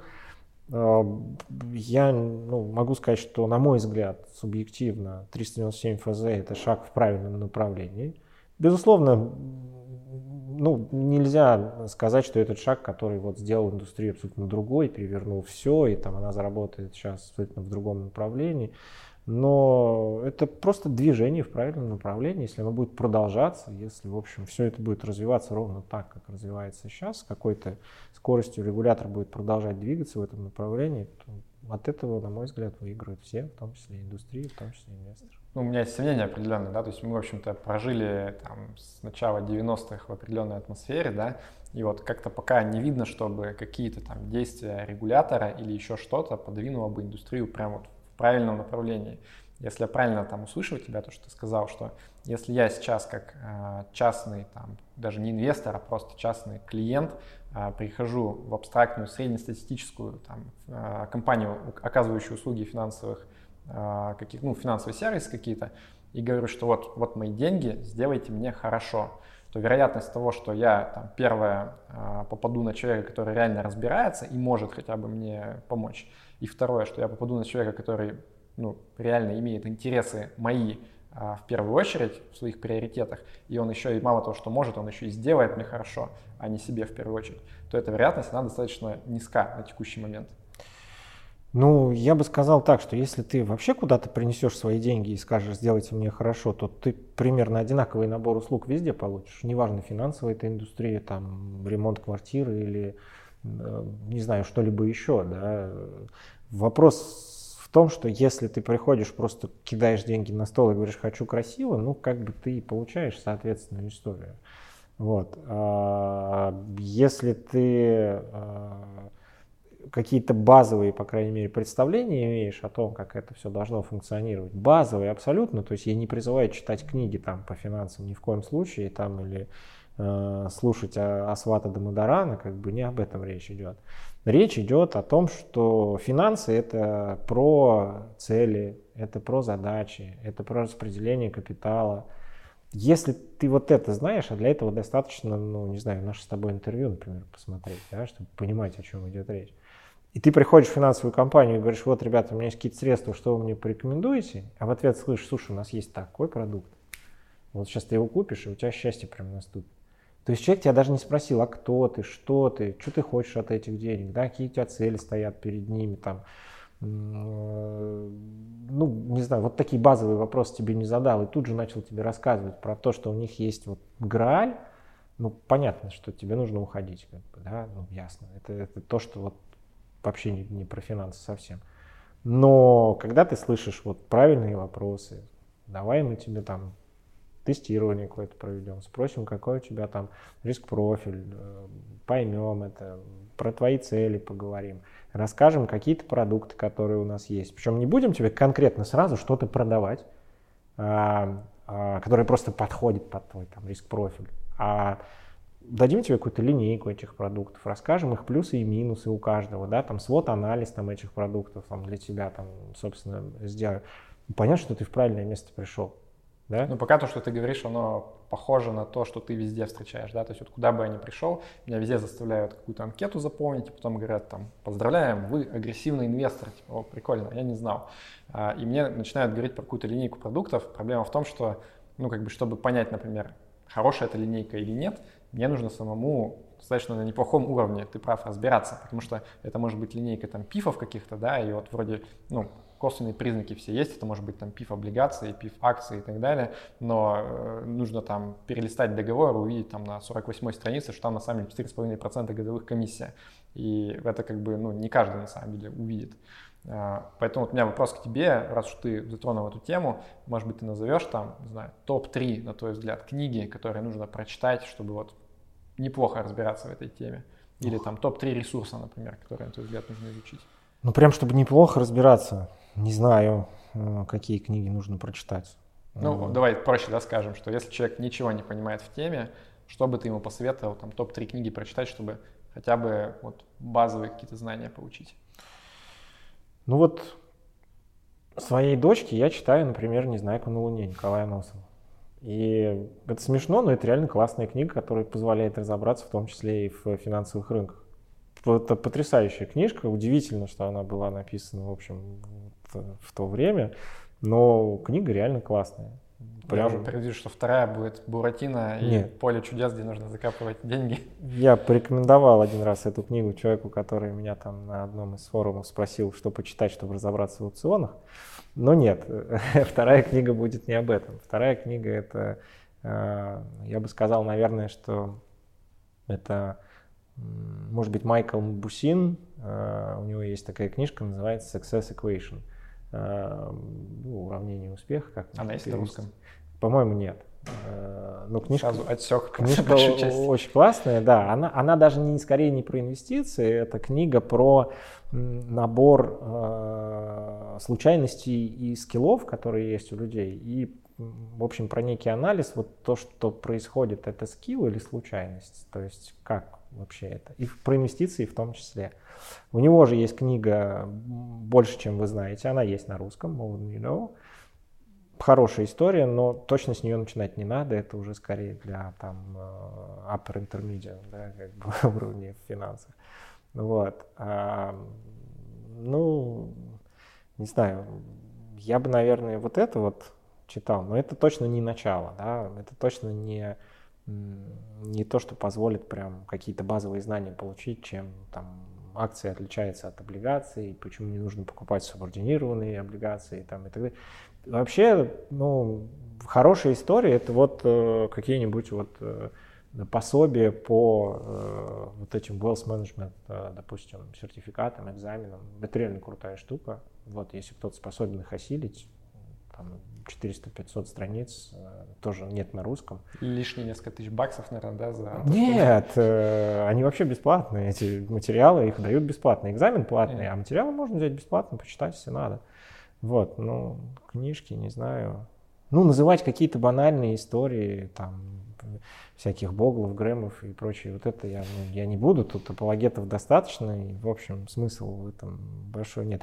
Я бы сказал, что направленность должна быть на то, чтобы, а, понимать, как функционирует вообще э, рынок, инфраструктура, кто такой брокер, чем он отличается от дилера, там, как он хранит активы, что такое сегрегация счетов, там, Э, и так далее, и так Я, далее. кстати, не знаю, вот э, где есть хорошая книга, которая все это объясняет, особенно с учетом того, что вот, ну, как бы как в России, потому что я думаю, что есть все-таки отличия того, как это в России не функционирует. Очень ну, хотя бы там законодательные, да, какие-то. И вот, вот если есть что-то, что ты можешь посоветовать на эту тему, это было бы очень прикольно. Я бы сам прочитал с удовольствием. Не, к сожалению, нет. Я могу сам все это рассказать, но книжки такой мне, по крайней мере, она неизвестна. Во-первых, потому что это все довольно динамично меняется же. Ну, там, окей, инфраструктура брокерская, наверное, не очень сильно меняется, да, она там довольно давно устоялась, там, не сильно это все меняется. Но э, какой-то такой отдельной книги нет. Мне, по крайней мере, она неизвестна, может, она где-то в природе существует, но я это точно не встречал. Вот, то есть как, как это все функционирует. Э, и э, второе, это, собственно, ну, вот эти вот кирпичики, из которых э, ты собираешься все это строить. Ну, то есть акции, облигации, вот э, фонды, открытые фонды, закрытые фонды, фонды абсолютного дохода, там, хедж-фонды, что это все, чем они друг от друга отличаются, почему эти лучше тех или хуже. Они, они все не лучше и не хуже, они все про свое, да, и там, я не могу сказать, что вот хедж-фонд это всегда там плохо, э, или фонд абсолютного дохода, а ETF там дешевый, да, от Вангарда, от какого-нибудь или там еще от кого-то, это всегда хорошо. Абсолютно не всегда. И абсолютно вот не так. И у Вангарда есть так себе ETF, и фонды абсолютного дохода есть вполне себе подходящие для какой-то конкретной ситуации, например. Это вопрос применимости, вопрос анализа сильных, слабых сторон. И Э, вот эти вот, почему я, например, на 85% поддерживаю пассивные инвестиции? Потому что я противник любого сектанства, в общем, противник любой какой-то такой доминирующей религии, которая говорит, ты либо с нами, либо наш враг, как бы, да, и по-другому. Вот все, что мы делаем, это правильно, а все, что там, это уже, э, оно не про это. Ну, нельзя сказать, что это так. Вот. И все вот под эти лозунги знамена становятся. И вот яркие же примеры. У тебя два предыдущих интервью, и каждый, в общем, как ссылка на авторитет, типовую такую историю продажи чего-то, приводил Баффета. Вот. И у одного Баффет подтверждает, что фундаментальный анализ это круто, и у другого Баффет подтверждает, что S&P это вот то, что можно посоветовать любому инвестору. Но я не согласен ни с тем, ни с тем на самом деле. Возможно, вот. и Баффет тоже. Э, да, потому что, во-первых, Баффет не про фундаментальный анализ. Ну, точнее, он про него, но Баффет инвестирует как бы... Он инвестировал, используя фундаментальный анализ там в начале своей карьеры. А, когда фундаментальный анализ э, абсолютно там здорово работал, и это подтверждают все эти же Грэмы там и все прочие там люди. Вот, потому что рынок, э, ну, потому что не было персональных компьютеров, потому что информация так была не распространена, да, и, в общем, там доступ к информации был довольно разный, скорость доступа была довольно разной. Все это действительно там работало неплохо. Вот. А, а сейчас он инвестирует совсем по-другому. Он сейчас э, покупает э, то, что считает перспективным, входит в правление и делает этот бизнес таким, как он хочет его видеть. Вот так инвестирует Баффет как бы. И это не совсем то же самое, что я куплю две акции ExxonMobil, и я как Баффет. Да, ты даже близко никакой. Вот, потому что, ну, окей, ты акционер, но ты никак не влияешь на бизнес, а он влияет. Вот. А, потому что тебе в 2008 году Goldman Sachs не звонил и не предлагал стейк э, привилегированных акций по 10% с дивидендов на 5 миллиардов долларов, как бы, а ему звонил. И вот он так инвестирует. Как бы. Это немножко другое. А, а то, что а, а, Баффет рекомендует всем купить S&P ну, в виде ETF, ну это тоже такая история. В том плане, что, может быть, там американцу купить S&P, ну, кому и направлен, наверное, этот месседж Баффета. Довольно неплохой совет, я бы сказал. Ну, опять же, там вопрос на какой процент, чем его разбавить, да, и как замешать вот это, все эти ингредиенты. А европейцу или россиянину взять и все деньги там, все свои сбережения отправить в S&P, ну, такая себе история, как бы. Вот.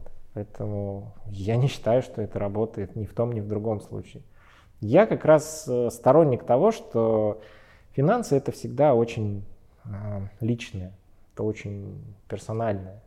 Нет двух решений, которые подойдут, точнее одного решения, которое подойдут там, там двум людям. Да? Ну, есть плюс-минус какие-то допущения условно, но это всегда очень персональная штука. Окей, ну вот книги тогда мы закрыли, да, то есть э, и традиционно тоже для меня вопрос, вот если люди, э, за которыми ты следишь, кто сейчас как-то активную позицию занимает, да, и доносит свою точку зрения, либо там как-то, вот, не знаю, где-то выступает, ведет блог, сайт и так далее, а кто, на твой взгляд, э, ну вот за правду, за хорошие идеи пропагандирует правильные вещи? Лучше, если это будут, наверное, там, российские да, люди. Ну, если нет, можешь назвать текущих, действующих зарубежных, если ты считаешь, что в России таких нету. Ну, я внимательно слежу за, за Спириным, опять же, за Сергеем, да. Несмотря на то, что я, как говорил, не сторонник таких крайностей, но то, что он делает, это, на мой взгляд, неплохо. Вот. Больше в России я вряд ли смогу кого-то назвать, наверное. Очень внимательно слежу за тем, чем наш департамент занимается. Ну, в том плане, что я участник этого, да, и то, что делает наш руководитель, мне крайне симпатично, в общем, и то, куда мы движемся, мне очень нравится. Вот. Это не реклама, это констатация факта. А, вот. А, ну так, я смотрю Асвата Дамадарана очень много. Ну, потому что он большой специалист и хороший, в общем, э, хорошо умеет рассказать то, что он знает. Вот, ну, наверное, вот эти люди. Мне нравится Талеб, э, очень нравится о том, как он говорит о рисках. Очень классно. Вот я считаю, что если кто-то хочет про риски что-то узнать, не только про финансы, вообще в принципе, что такое риск, как с ним работать, можно это все как-то модерировать, либо нет. Ну, вот Талеб очень классный в этом плане. Он, конечно, все это применительно больше к финансам говорит, но не всегда. Ну, то есть это можно преломить и на другие сферы жизни абсолютно легко, и вот это очень классная история. Вот, ну, я бы, наверное, этих ребят назвал. Понятно. Давай сейчас вернемся назад. Мы вот начинали обсуждать индустрию, да, я там немножко увел тебя в сторону. Я хотел спросить, а вот если мы говорим, что предыдущий а, опыт там, и уровень развития индустрии нас не совсем удовлетворяет в России, то следующий вопрос, а куда мы движемся, на твой взгляд, именно вот как финансовая индустрия, да, которая нас окружает, и как вот это вообще соотносится с теми тенденциями, которые мы видим в мире? Да, в общем, мы движемся ровно туда, куда и движется мир. Опять же, никакого своего пути здесь не вижу. Ну, как, опять же, мое субъективное мнение, все, что мы сейчас говорим, естественно, это оно. А, мы движемся в сторону а, каких-то проприетарных продуктов, собственно, которые будут э, продаваться, в общем, инвесторам в виде там, аналогов ETF российских, да, это вот э, какие-то полупассивные или полностью пассивные, в общем, фонды, пифы, бпифы, как они у нас называются, да, и так далее. Вот, это все, в общем, будет э, так или иначе набирать популярность, это все, в общем, будет так или иначе, в общем, множиться, расти. Э, вот, и э, рынок движется в сторону менеджмент фи, безусловно, даже на брокерских услугах. Что это значит? Ну, взимание платы просто за управление портфелем, да, там минимальные комиссии – а, вот ты платишь какую-то фиксированную ставку, точнее процент какой-то от своих активов а, в год, допустим, да, и получаешь, в общем, хороший менеджмент, хорошее управление своими инвестициями, либо хороший консалтинг, да, в зависимости от того, что ты, в общем, выбрал сам, там, в зависимости от степени вовлечения твоей в процесс, который тебе кажется разумный, там, достаточный, на который у тебя есть время. Вот мне кажется, в эту сторону мы движемся, это то, к чему пришли на Западе, в общем, или приходят еще, наверное, нельзя сказать, что они уже пришли, они скорее тоже где-то в середине, там, может быть, чуть дальше середины этого пути, мы там скорее где-то на старте пока, но, на мой взгляд, развивается это все ровно так. Вот, и как раз вот э, наша услуга консультант по управлению капиталом, о которой мы с тобой говорим, это вот яркий представитель как раз того, что происходит, когда мы говорим, что мы Э, делаем вам правильную аллокацию активов в зависимости от ваших целей, потребностей, риск, э, толерантности к риску, способности нести риск. Э, и это вариант пассивного инвестирования, но возможно с какой-то тактической аллокацией активов. Опять же, если мы проговорили это, и вы там поняли, приняли эти принципы и готовы там в этом направлении двигаться. Но влияние управляющего или консультанта здесь, в общем, минимуму сведено по сути, то есть человеческий фактор, в общем, он не присутствует в этой услуге вообще никак. Если там сегодня это я, а завтра там это какой-то другой человек, но только с точки зрения вот степени влияния по поведенческим финансам это может поменяться, что вот я тебя уговорю, а мой коллега, допустим, не сможет, да, вот, ну, не найдет правильных аргументов. Ну, это такое. А давай подробнее сразу обсудим. Вот, э, ну, ты упоминал как одну из проблем, да, конфликт интересов. Да. Э, на мой взгляд, это просто, ну, вот, кардинальная, да, проблема. То есть от нее, в принципе, все зависит. Краеугольника. Э, я бы, может быть, был бы рад прийти э, в России к независимому, да, финансовому советнику, ну, там, адвайзеру, как его называть, в принципе, неважно. Если бы там, ну, я понимал, что вот его взгляды близки к моим, я бы понимал, что у него за спиной там нет каких-то вот скрытых интересов, да, помимо моих собственных.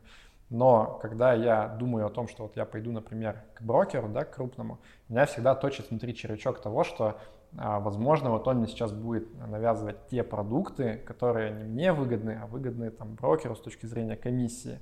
Или там он меня сейчас будет подталкивать к тому, чтобы я там больше оборот делал, чтобы с меня какую-то комиссию брать и так далее. Вот а, как, на твой взгляд, это вообще проблема решается? То есть, продай мне а, необходимость пойти, например, там, к тебе, да, как uh-huh. Адвайзеру конкретной брокерской компании, там, ну, это сейчас будет, наверное, не реклама, да, ты прав, просто ты раз представляешь эту компанию, ну, вот мне на твоем примере интересно узнать. Да. А, ну, здесь, мне кажется, вопрос, как я это себе вижу, это вопрос в каком-то, опять же, базовом понимании того продукта, который ты там собираешься купить. Ну вот возьмем услугу консультант по управлению капиталом. Это что такое? Это по сути вариант там, пассивного инвестирования, где тебе там покупают набор ETF, А, плюс там, возможно, тактическая локация активов. Это, собственно, что за история? Когда вот тебе там, исходя из э, твоих целей, задач, толерантности к риску, там 50 на 50, надо там долевых и долговых ценных бумаг купить.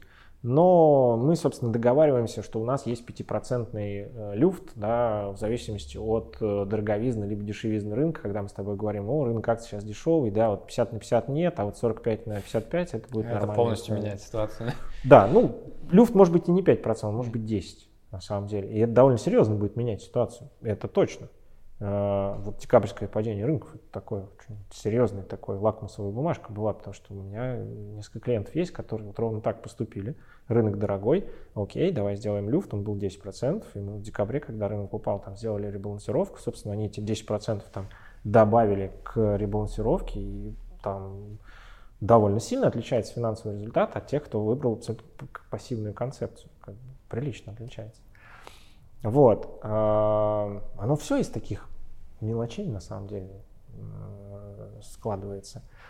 Э, да, получаешь вот такой вот вариант, как бы базовая история это ETF, э, пассивные, дешевые, правильно отобранные, только там не будет ETF там на S&P, например, ну, по ряду причин, потому что это довольно часто ребалансируемая штука, потому что есть фронтранинг этих ETF, и там, ну, в общем, такая история.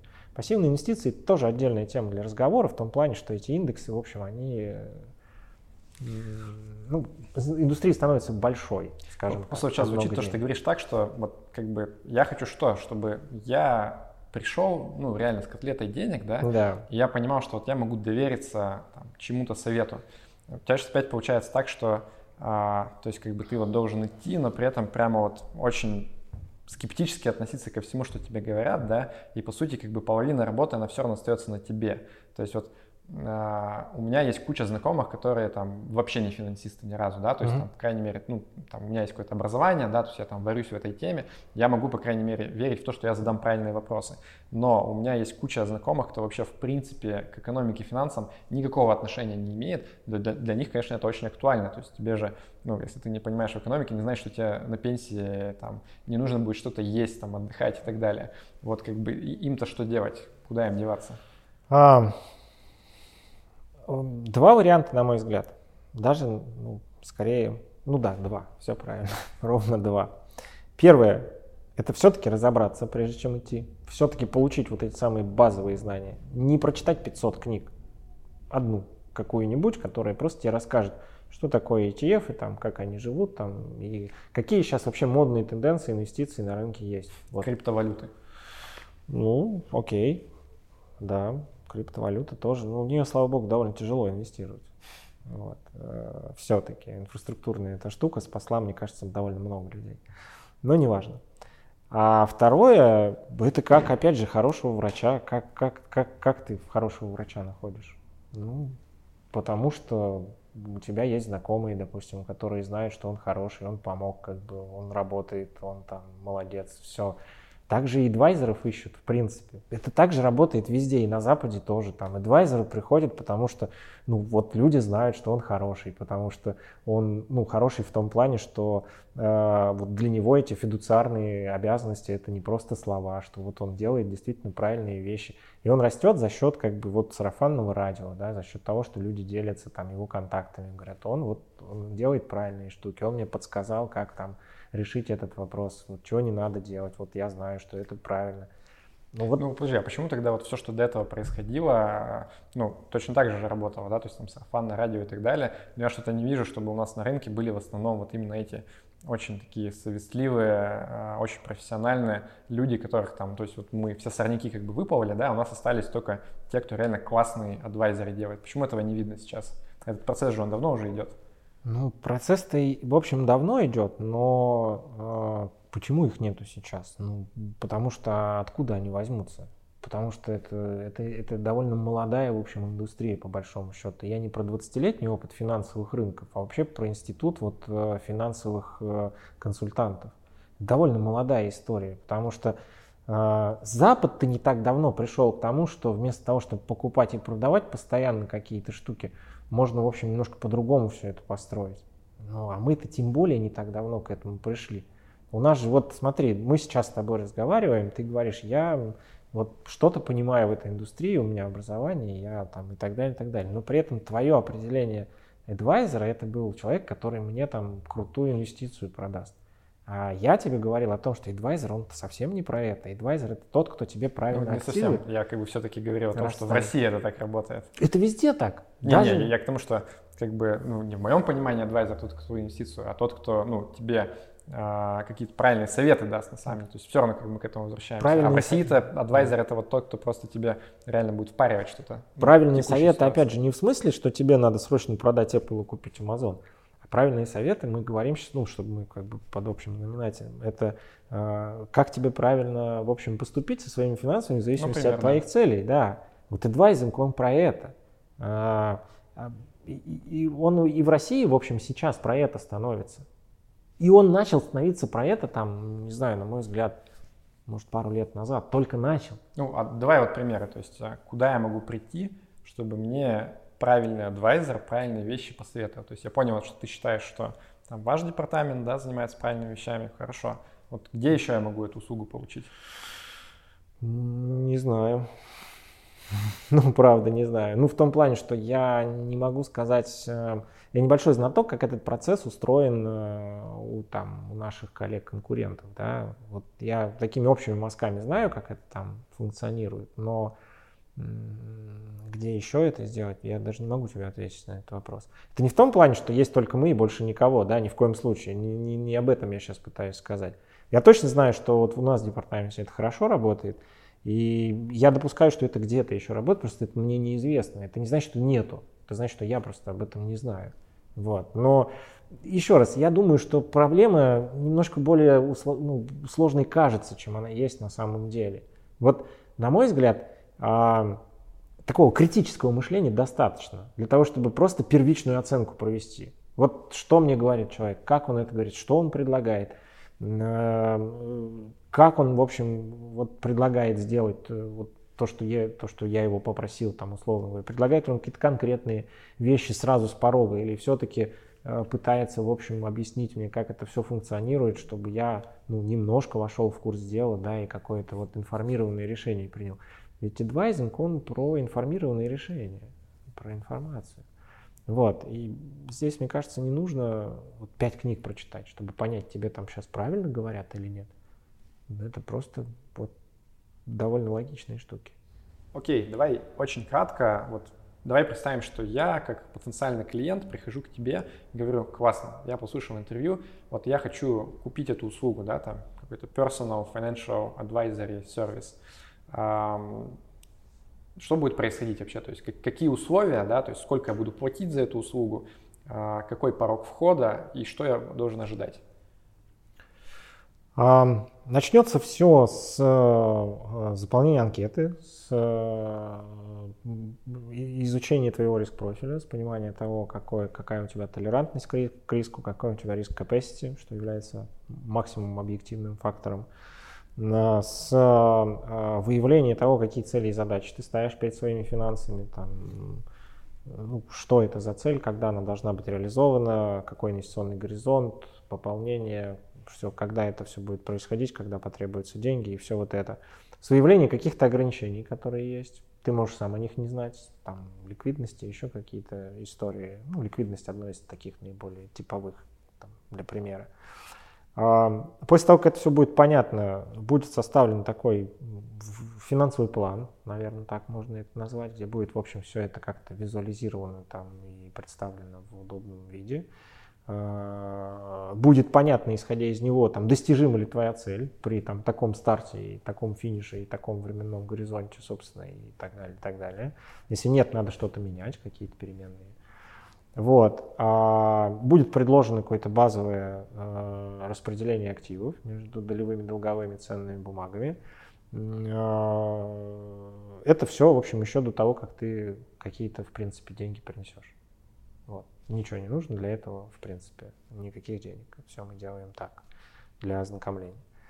Вот. А после того, как появятся какие-то средства, будет уже какая-то конкретная локация активов, в том плане, что базовое распределение, конечно, не поменяется, но в том плане, что там уже будут присутствовать какие-то конкретные инструменты, ETF, э, из чего это все будет работать, какие винтики там будут крутиться, а, какие там ETF на рейд будут, какие там на промышленные металлы, если, опять же, мы это согласуем. Вот, и э, будет понимание, почему именно эти, а не какие-то другие, почему там какие-то смарт-бета ETF, допустим, присутствуют, да, и зачем они, в принципе, необходимы э, именно в текущей ситуации там, и так далее. И мы сможем это все реализовать, ну, то есть ты сможешь на своем брокерском счете с моей помощью, либо самостоятельно даже, в принципе, все это купить. Это брокерское обслуживание, в том плане, что это не какой-то договор на руках, где там деньги непонятно где, а у тебя только бумажка и больше ничего. Это все активы на твоем счете, они там естественно, торгуются, как-то оцениваются, переоценки, брокерские отчеты. И Давай все. самое главное, сколько я платить-то за это буду? Да, стоит это все, значит, э, комиссии там сведены в минимально возможные цифры, э, комиссионное вознаграждение там меньше, по-моему, двух сотых процента, ну, там, в зависимости от оборота, ну, там, порядка двух сотых процента, при том, что сделка там совсем мало. В общем, основная издержка там это вот та самая плата за управление, за вот, ну, поддерживание в актуальном состоянии, за ребалансировки, за консультирование, за вот это все она начинается от полутора процентов для минимальных активов в год и заканчивается там тремя э, десятыми процента для там, активов уже довольно приличных. Минимальные это сколько? Минимальные активы на этой услуге э, 6 миллионов рублей. Э, требование это появилось, в общем, просто потому, что услуга это предполагает покупку зарубежных э, ценных бумаг, а это возможно только квалифицированным инвесторам сделать. А для квалификации, в общем, самое простое одно из, одно из требований, да, по которым можно получить квалификацию, минимальная сумма. Так, а если я хоть прихожу, говорю, вот я хочу все, что вы мне сказали, классно, адвайзеры, но у меня нет 6 миллионов рублей, что мне делать? Ну, тебе не так повезло в жизни, как э, повезло бы, если бы они у тебя были. Вот, ну, не знаю, что делать. Ну, наверное, самообразованием заниматься, еще как-то. Да нет, но если серьезно, то э, Пока вот у нас ответа на этот вопрос нет, чтобы я мог тебе предложить какую-то услугу. Я, наверное, тебе что-то предложу, вот, это будет, наверное, как-то немножко в другом разрезе там работать, но с похожими там условиями. Вот, но в принципе я бы там чуть шире поставил вопрос, что делать людям, у которых там и, и, и 5, и 3, и 4, и 2 миллионов нет, а ну, про пенсию думать-то надо, да.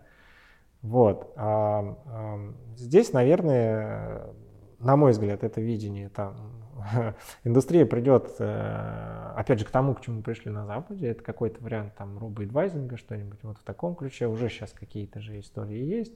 Э, в России, правда, это все, опять же, с точки зрения продажи проприетарных продуктов. Это что значит? Ну, собственных продуктов компании, да, то есть тебе дают какой-то адвайс, но при этом все, что все, из чего это все строится, это все наше, как бы, да. Вот mm. я тебе что-то продаю, но то, что ты покупаешь, это все мое, как бы, да. И какие там комиссии зашиты, большой вопрос, да, внутри самих продуктов. Да, ну их можно посмотреть, изучить, но они, как правило, не дешевые, эти продукты, да. Ну, если мы говорим про какие-то основные сервисы, то это где-то там от 0,9% до 1,1%, учитывая, что мы строим, собственно, свою э, стратегию на ETF, где комиссии там на порядке ниже, это сотые доли процента, то наши полтора процента уже не выглядит как что-то прям супер дорогое, ничего себе, сколько денег они с меня берут, как бы, да. Вот. Как посмотреть? Ну, так и посмотреть, в общем. Если добавить туда налоговые неэффективности, которые присутствуют в продуктах э, на российском рынке доступных, э, то там плюс-минус примерная цифра получается очень похожая. Но при этом хорошая диверсификация, при этом, в общем, э, все-таки ключевые компании, при этом Smart Beta ETF в том числе, да, и зачем они нужны, и как это работает, и личный консультант что самое главное, вот что это от, от, от, что от, отличает эту услугу, это наличие живого человека, с которым ты можешь поговорить. Это крайне важно. Вот к этому пришли, как я говорил, Vanguard, Schwab, Betterment, Wellfront, все вот передовики производства в этом вопросе. Они пришли к тому, что нужен живой человек. По-другому не летает.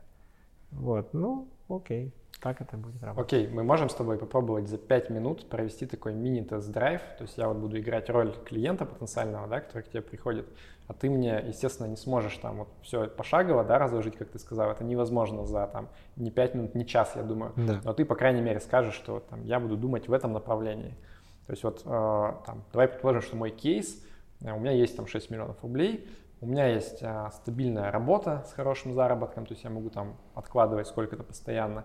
Там мне ну, там 30 лет, то есть до пенсии еще далеко. Я тебе говорю, вот я а, хочу прийти к финансовой независимости. Мой горизонт длинный, там да. 20-30 лет как минимум. Да.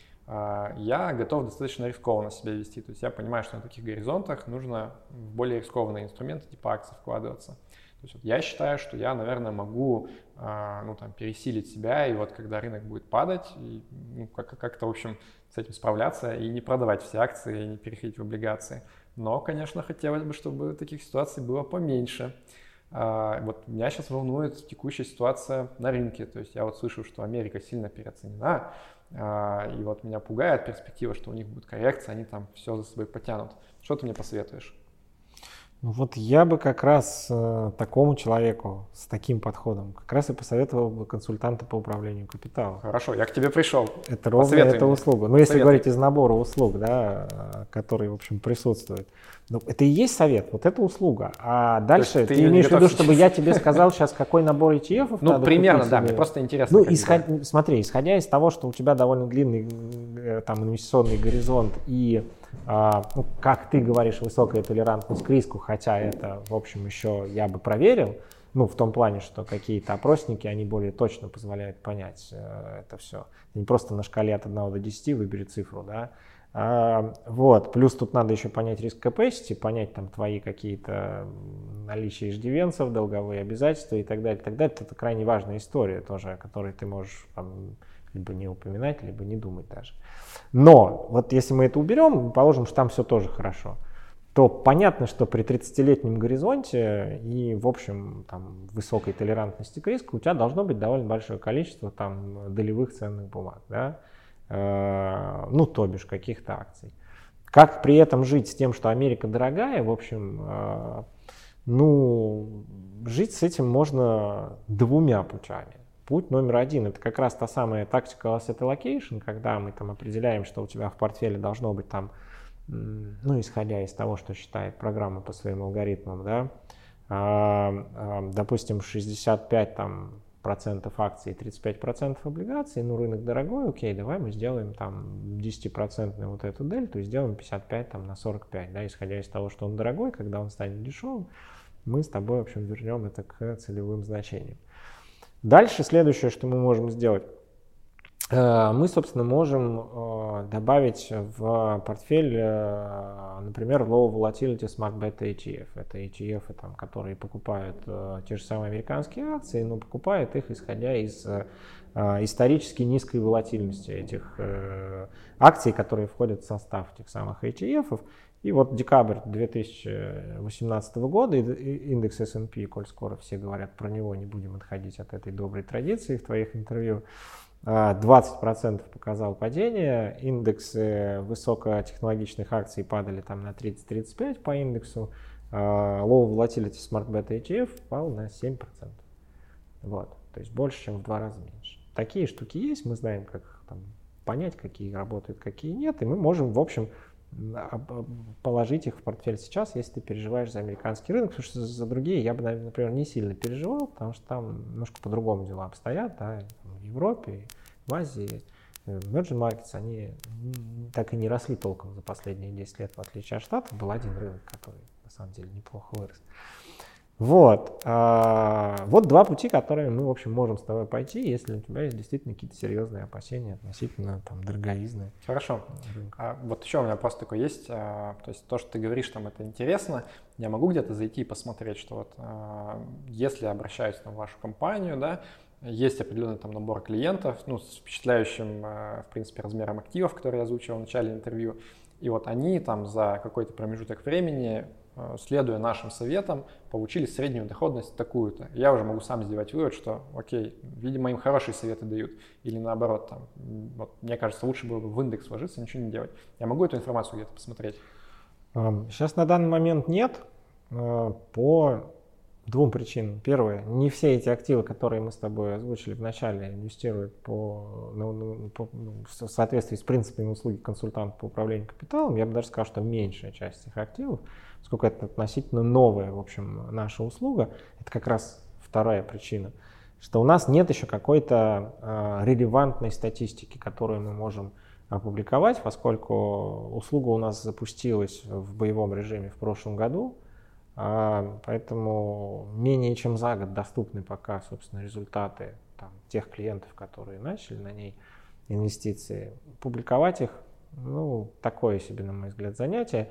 Я в своих каких-то переговорах с клиентами, да, они все равно об этом говорят, отправляю им графики э, абсолютно живого клиента в том плане, что инвестирующего сейчас на эту услуги, не смоделированную какую-то штуку, а вот именно то, что происходит сейчас с активами одного из клиентов. Ну, которого ты сам выбрал, да? То есть, в принципе, если у тебя есть выбор там из 15... Да он довольно можно... типовой в том плане, что там как раз не было никаких хитростей. То есть это такой вот, ну, asset allocation с э, некоторой добавкой Smart Beta ETF. Ну, на, я все равно не покупаю, я к тому, что вот я бы хотел увидеть статистику полную, либо никакую, потому что каждый раз, когда там я смотрю на одного, ну, есть риск того, что Согласен. просто как бы покажут то, что красиво выглядит. Я думаю, что когда у нас э, какой-то вот набор данных релевантный появится, мы обязательно это сделаем, просто пока как-то это выглядит все тоже довольно забавно. Вот вам данные наших клиентов за 7 месяцев усредненные. Ну, тоже, знаешь, если бы я тебе сказал, да, вот статистика, 7 месяцев, мы тут поинвестировали что-то, ты бы тоже сказал, ну, ребят, ну, come on, это же что такое? Согласен. Да, поэтому... Стандарт Хорошо. индустрии это 3 года, как бы, вот, да, инвестиций. И опять же, тут же не идет речь о доверительном управлении.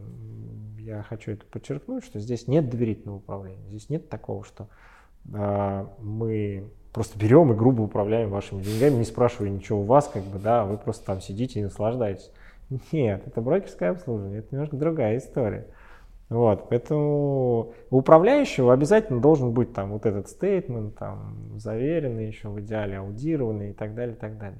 Даже немножко по-другому, но такая статистика, я с тобой согласен, была бы очень полезна, и я уверен, что она у нас появится, когда набор данных позволит ее ну, как-то хоть немножко релевантно представлять. Да? Сейчас это все-таки еще совсем правильно. Окей, okay. я тоже надеюсь, что она появится. Мне будет очень интересно изучить. А, ну, мы движемся к концу, на самом деле, интервью. А, если у тебя есть какие-то вот там, не знаю, места в интернете, где за тобой можно следить, за тем, что ты делаешь, а, за твоими идеями и так далее, можешь поделиться этими ссылками, рассказать об этом. И если, опять же, у тебя есть какие-то напутствия, там, напоследок, вот тем, кто размышляет над темой инвестирования и, может быть, там не всегда понимает, какие решения принимать, можешь тоже несколько слов сказать. Да, э, следить за мной пока негде, э, вот, но я думаю, что у нас очень скоро тоже появится, в общем, некая конкуренция тебе. Э, у нас буквально сейчас на старте проект тоже YouTube канала, э, где я буду присутствовать. У нас, я имею в виду, в компании, да, БКС, вот, и в нашем департаменте. Надеюсь, там за мной можно будет следить, по крайней мере, я там один из, в общем, спикеров, интервьюируемых должен присутствовать. Вот. А, э, это что касается тех мест, где можно за мной следить. Что касается совета, ну, совет-то, наверное, будет довольно простой. Во-первых, э, инвестировать нужно как, как можно раньше начинать. Вот это, на мой взгляд, ключевая история, ну, такой краеугольный камень, что это надо делать как можно раньше, Попробуйте в Excel элементарное упражнение проделать со сложным процентом, посчитать одну и ту же сумму, которую вы начали инвестировать сейчас, там с какой-то доходностью, там, не знаю, там 8%, допустим, там 6-7, это не важно, какая будет цифра, и та же сумма, но там спустя 5 или 10 лет, и что в итоге получится, там, я думаю, вы сильно удивитесь.